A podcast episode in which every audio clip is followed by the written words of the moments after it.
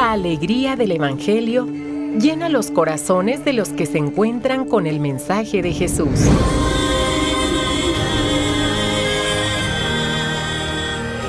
El Evangelio de hoy. El Evangelio de hoy. En voz de Monseñor Sigifredo Noriega Barceló. Escuchemos.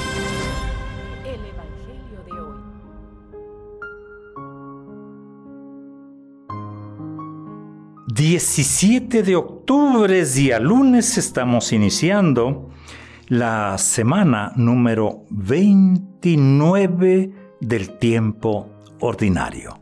En total, el tiempo ordinario se lleva 34 semanas.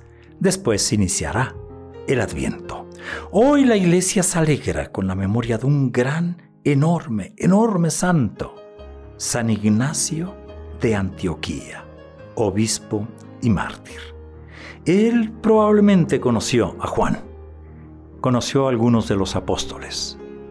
Por eso se les llama de los padres de la iglesia, los padres apostólicos. Así se les llama. Ellos que tuvieron un contacto más directo y más cercano con, eh, en la existencia con los apóstoles. Este obispo fue arrojado a las fieras en Roma. Estamos hablando del año 110 en nuestra era. Tuvo que hacer bastantes escalas antes de llegar a Roma. Sabía que iba al suplicio. Y aquí lo que me parece más interesante es que durante el viaje él dirige varias cartas a las diversas iglesias que ya existían, que habían sido fundadas por San Pablo o por otros apóstoles que son un bellísimo canto de amor cristiano. En una de ellas dice, soy trigo de Dios y he de ser molido por los dientes de las fieras para llegar a ser pan limpio de Cristo. Podemos imaginar lo que había en aquel corazón de este buen pastor. De ahí vendrán todos los Ignacios, hasta Ignacio de Loyola, ¿eh? y tú, tú también, todos los Nachos y todas las Ignacias. Escuchemos el Evangelio que él escuchó. Del Santo Evangelio según San Lucas. En aquel tiempo, hallándose Jesús en medio de una multitud, un hombre le dijo, Maestro, dile a mi hermano que comparta conmigo la herencia. Pero Jesús le contestó, Amigo, ¿quién me ha puesto como juez en la distribución de herencias? Y dirigiéndose a la multitud, dijo, Eviten toda clase de avaricia, porque la vida del hombre no depende de la abundancia de los bienes que posea. Después les propuso esta parábola. Un hombre rico obtuvo una gran cosecha y se puso a pensar, ¿Qué haré porque no tengo ya en dónde almacenar la cosecha? Ya sé lo que voy a hacer. Derribaré mis graneros y construiré otros más grandes para guardar ahí mi cosecha y todo lo que tengo. Entonces podré decirme, ya tienes bienes acumulados para muchos años, descansa, come, bebe y date a la buena vida. Pero Dios le dijo, insensato, esta misma noche vas a morir. ¿Para quién serán todos tus bienes? Lo mismo le pasa al que amontona riquezas para sí mismo y no se hace rico de lo que vale ante Dios. Palabra del Señor. Hermoso texto, exigente texto, un texto muy directo sigamos pensando que vamos subiendo. Vamos subiendo hasta Jerusalén, vamos subiendo hasta la Pascua. Y en ese caminar, en ese camino, aparecen todos los temas, los temas importantes en la vida del cristiano, en la vida del discípulo. Y hoy toca uno de esos temas tan humanos, conflictivos muchas veces, muchas veces, las herencias, las herencias. Pues viene en el camino alguien le pide a Jesús que intervenga. No sé cómo estarían las cosas en su familia. Que intervenga en una cuestión de herencias. La respuesta de Jesús, un poco desconcertante, dice, no, no he venido a eso. Y es que Jesús siempre rehúsa hacer, hacer, hacerle de árbitro e, en asuntos movedizos como son las riquezas, la economía, la política. No quiere ser árbitro, pero sí aprovecha para evangelizar, para llamar la atención sobre aquellos valores más profundos, como en este caso en que la pregunta le sirve para dar su lección. Y la lección es muy sencilla. Eviten toda clase de avaricia. Avaricia o codicia es lo mismo, que es pues ese afán inmoderado de dinero. Es también darte a las riquezas con todo y sus peligros. Lucas trata algunas veces en su evangelio este tema. Tal vez cuando él los escribía en la comunidad habían entrado personas en buena posición social. Y para algunos esto era ocasión de algunas preguntas a hacerse, ¿no? Y por eso Lucas va a resaltar el contraste, el contraste con la pobreza radical. Lo va a relacionar. Ni alaba la pobreza ni alaba la riqueza.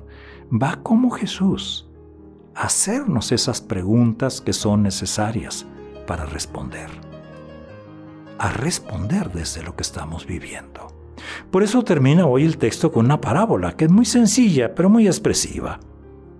Uno se imagina aquel, aquel, aquel señorón, un buen terrateniente, satisfecho. ¡Qué bien nos fue! ¡Qué grande estuvo la cosecha!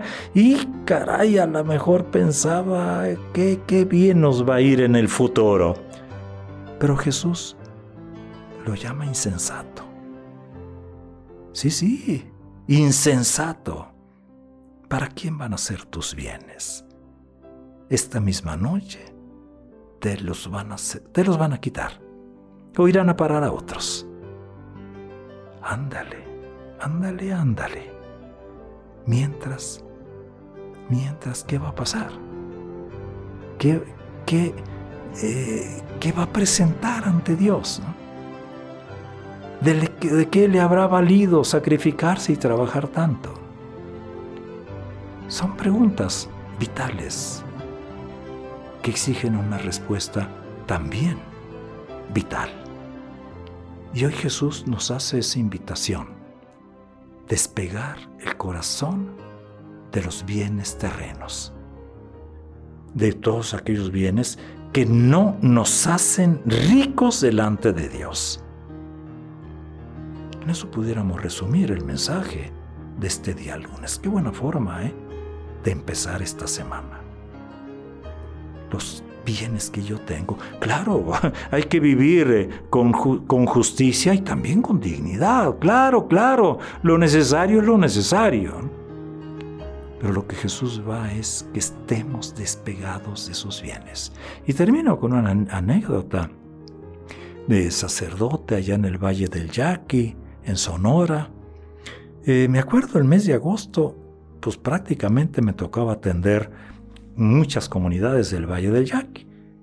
Los calorones que se, que se dan en aquel rumbo, pues mucha gente salía, muchos sacerdotes salían, yo me quedaba ahí eh, para atender las urgencias. Pues una vez me invitaron a un sepelio, a unas exequias, y yo no tenía que irme. Ya cuando me habló, me hablaron estas personas de la familia, y dije, sí, encantado de la vida, voy allá, pero no tengo en qué irme. Y ya tuvo la feliz ocurrencia uno de ellos y me, y me dijo, padre, ¿por qué no se viene en la carroza? que la carroza va a pasar por ahí, ya se ponen de acuerdo. Está bien, dirás bien. Pues bien, me fui en la carroza. De ida, ¿eh? ya de venida, ya me dieron otro raite, pero de ida. Y la plática con el que iba eh, ahí manejando eh, fue más que plática, fue de mi parte escuchar sus comentarios y uno de ellos era, sé que yo no sé por qué le ponen bolsas a los pantalones. de los difuntos. ¿Para qué la quieren? No las van a necesitar. Yo no sé por qué sepultan a unas señoras con su bolso de mano ahí. ¿Para qué lo quieren? Muy buena pregunta. Me hizo pensar mucho y me hizo pensar precisamente en el texto evangélico que hoy hemos escuchado. También nosotros aprendamos esa lección. Creo que ahí está la sabiduría. Saber vivir, claro, siempre con dignidad despegarnos de nuestros bienes. Incluso tenemos que ir aprendiendo a despegarnos de la misma familia.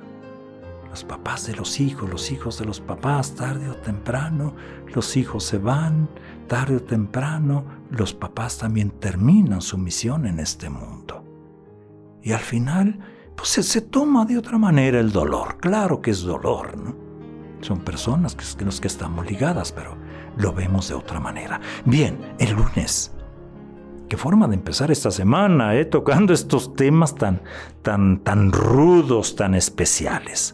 Pero para el que ama todo es posible. Para el que cree, todo es posible. Haz de este día y de esta semana un día, una semana eh, llena de luz